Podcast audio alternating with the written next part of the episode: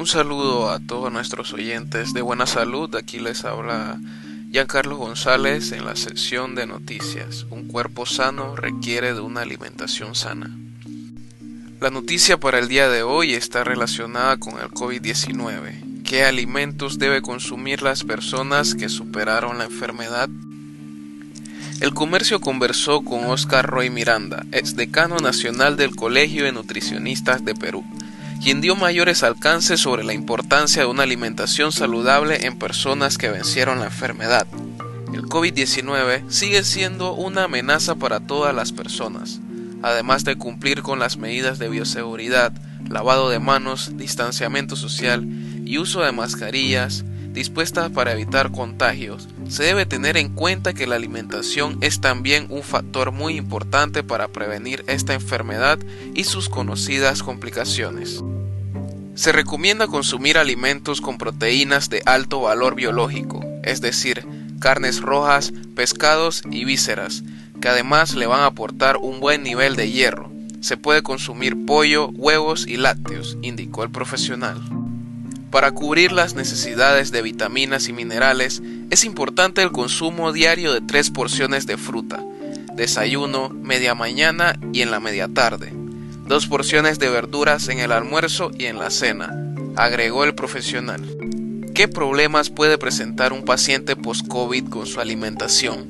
La falta de apetito o el dolor de garganta, en estos casos, se recomienda fraccionar las tomas de alimentos para bajar el volumen a consumir cada vez, y para el caso de molestias al tragar, la consistencia es la de un puré, sostuvo. Roy Miranda subrayó que las personas que vencieron el COVID-19 no deben sujetarse a dietas restrictivas para perder peso y deben mantener una alimentación balanceada, suficiente y saludable.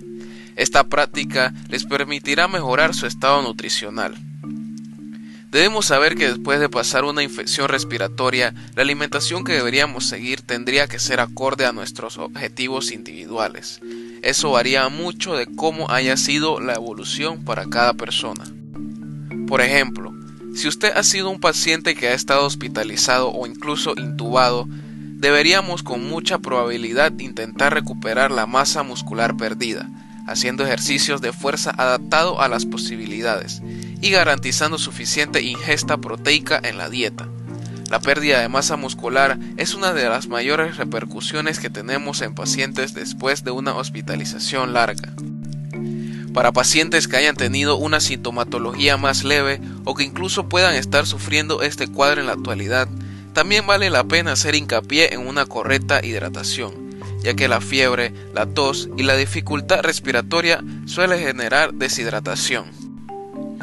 Con respecto a pacientes que sufren de diabetes, es cierto que hay algunos alimentos y algunas preparaciones que son muy convenientes para el manejo de la diabetes, como por ejemplo las verduras, las hortalizas y las legumbres, y que en algunas patologías y enfermedades intestinales están más restringidas, muchas veces acorde a la tolerancia individual.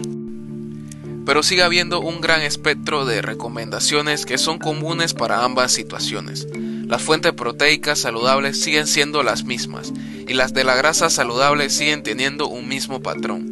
Los alimentos con hidratos de carbono de fácil digestión también siguen ahí. Además, en estas patologías es muy importante la exención de aquellos productos malsanos que no se consumen, por lo que las recomendaciones de lo que no tomar también siguen vigentes. Una dieta exenta de alcohol, dulces, bollería, embutidos, alimentos ultraprocesados en general. Si en casa atiendes a estas cuestiones, puedes hacer un menú que con pequeñas variaciones individuales implique el menor número de cambios posible.